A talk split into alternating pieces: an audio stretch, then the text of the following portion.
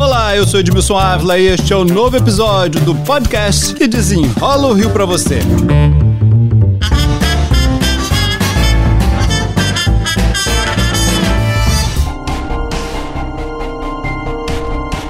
Depois de dois crimes na cidade, o prefeito do Rio voltou a falar em internação compulsória. Eduardo Paes usou as redes sociais para pedir uma medida ao secretário de Saúde Daniel Sorans. Abre aspas para o prefeito.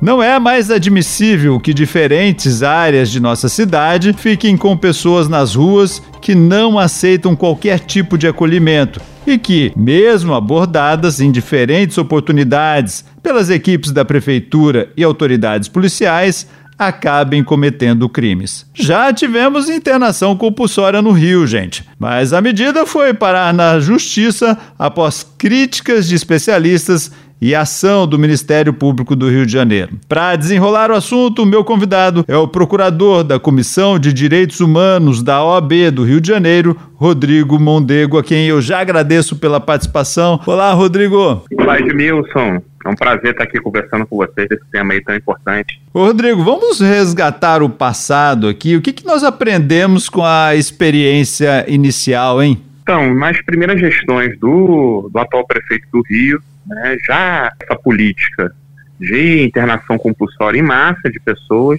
e não deu certo. Né? O que a gente viu foi pessoas, né, trabalhadores da Secretaria de Assistência do Rio correndo atrás de pessoas em situação de drogadição. Essas pessoas muitas vezes eram levadas, outras conseguiam fugir e quando eram levadas para locais que o Ministério Público depois comprovou que eram inapropriados e que não resolveu o problema, que é o fato né, dessas pessoas estarem nas ruas colocando a vida delas em risco e algumas vezes colocando a vida de outras pessoas em risco também. Agora, a gente tinha aí uma união de fatores, vamos lá, pessoas que não eram preparadas para fazer esse acolhimento e também lugares que não eram preparados para isso? Exatamente. Primeiramente, Edmilson, existe uma lei de reforma psiquiátrica do início da década de 2000 que estabelece os tipos de internação que existe. Primeiramente, a internação voluntária, que é quando a pessoa quer ir. Segundo, a internação involuntária, quando um parente ou um médico que acompanha a pessoa pede para essa pessoa ser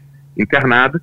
E a internação compulsória, que estabelece judicialmente que essa pessoa deve ser internada. Então, primeiro você tem que esgotar as primeiras alternativas, que é a primeira é voluntária. E hoje, na cidade do Rio de Janeiro, tanto quanto nas primeiras gestões do atual prefeito, essa possibilidade de internação voluntária não tinha uma estrutura né, que possibilitava isso. Fora também as pessoas que não querem ser internadas, mas querem um tratamento, né? E que tem que buscar os CAPs, são os Centros de Atenção Psicossocial. E, infelizmente, há muito tempo, na cidade do Rio de Janeiro, os CAPs são poucos, sucateados, com pouco pessoal e que, com pessoal que ganha mal. Inclusive, muita gente, muitos profissionais dessa área mudaram de estado, tendo em vista que tem poucos concursos aqui no Rio de Janeiro e que o salário é baixíssimo. Então, você vê, você vai para São Paulo ou outros estados do Brasil, tem diversos cariocas, são psicólogos, assistentes sociais, trabalhando nesses locais porque o Rio de Janeiro não tem oportunidade para eles.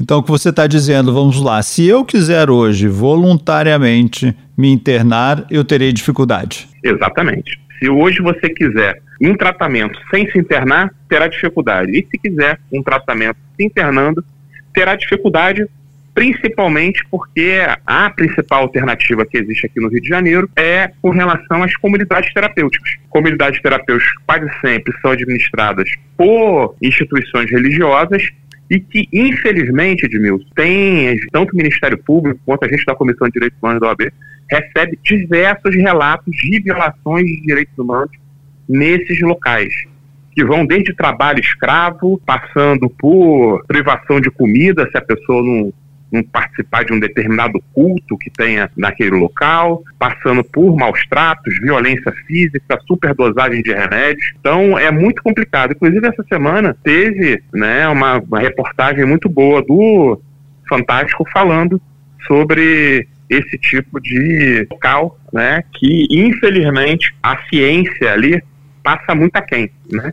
Então, antes de falar em internação compulsória, a gente precisa primeiro preparar a cidade com investimentos para que a gente tenha capacidade realmente de receber essas pessoas. Né? Exatamente. Inclusive, existe uma lei nova de 2019 né, que facilita a internação compulsória. É, a lei não proíbe, né? A gente tem possibilidade é. de fazer isso, né? Exatamente, exatamente. Só que a lei, ela estabelece que depois de esgotada as possibilidades extra-hospitalares, ou seja, sem, por fora da internação, aí sim você encaminha para a internação. Só que quando você faz, divulga uma política pública, né, complexa, que é a questão da internação, sem garantir o básico, que é um CAPS estruturado com bons profissionais, onde uma pessoa que quer tratamento possa ir lá e tenha um bom tratamento, a gente já está falando de algo que não é a solução real, né? É só um jargão para poder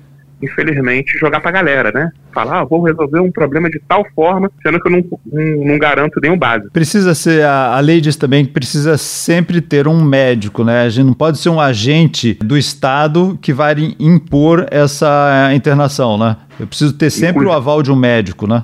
Exatamente. Inclusive tem vedação expressa de agente de segurança pública, né? seja um guarda municipal ou um próprio policial, que não é ele que vai estabelecer essa internação. E quem está em conflito com a lei, está cometendo crimes, aí sim o agente público pode, inter, pode e deve é, agente público de segurança pode e deve intervir para que a pessoa não esteja, não cometa crimes. Isso aí é uma outra questão. O secretário de Saúde, Daniel Sorans, tem dito agora que isso seria apenas algo pontual, quando há não há mais para essa pessoa, não tem mais possibilidade de responder, ela não, não tem mais condições, que seria algo muito pontual. Mesmo assim, há necessidade que a prefeitura aponte a estrutura que ela terá e como será feito e quem fará o trabalho, né? Exatamente, não faz sentido dizer que vai fazer um algo pontual especificamente com os, com os pacientes, os usuários, né, em situação mais crítica, se não está garantindo nenhum básico. Rodrigo, para a gente concluir aqui este papo, você vê na cidade possibilidades de fazer isso a curto prazo, não? Estrutura para realizar isso? Acho que a curto, pelo menos a médio prazo, existe possibilidade sim, né? Com a construção de uma política pública que não é absurdamente cara, né? De respeito ao, ao, aos CAPs, de ampliação desse tipo de equipamento na cidade e com um concurso público de profissionais da área, né? De assistentes sociais e a contratação de assistentes sociais, psicólogos, psiquiátricos, médicos especialistas na área, para que esses profissionais fiquem no Rio e a gente não perca esse tipo de profissional para outras cidades do Brasil, né? Sendo que aqui a gente tá, é tão necessitado e precisa desses profissionais para a gente resolver esse problema aí que aflige os familiares desses, dessas pessoas em situação de drogadição, que aflige as pessoas da sociedade que tem medo de sofrer algum tipo de violência por parte dessas pessoas e que aflige também essas pessoas, porque a maioria delas quer ter uma porta de saída dessa situação e poder viver de forma mais digna na nossa cidade. Rodrigo Mondego, procurador da Comissão de Direitos Humanos da OAB Rio de Janeiro, muito obrigado pelas explicações aqui. Eu que agradeço, Edmilson. Esse podcast foi editado e finalizado por Felipe Magalhães. E eu, Edmilson Ávila, toda semana desenrola um assunto aqui para vocês. Até o próximo.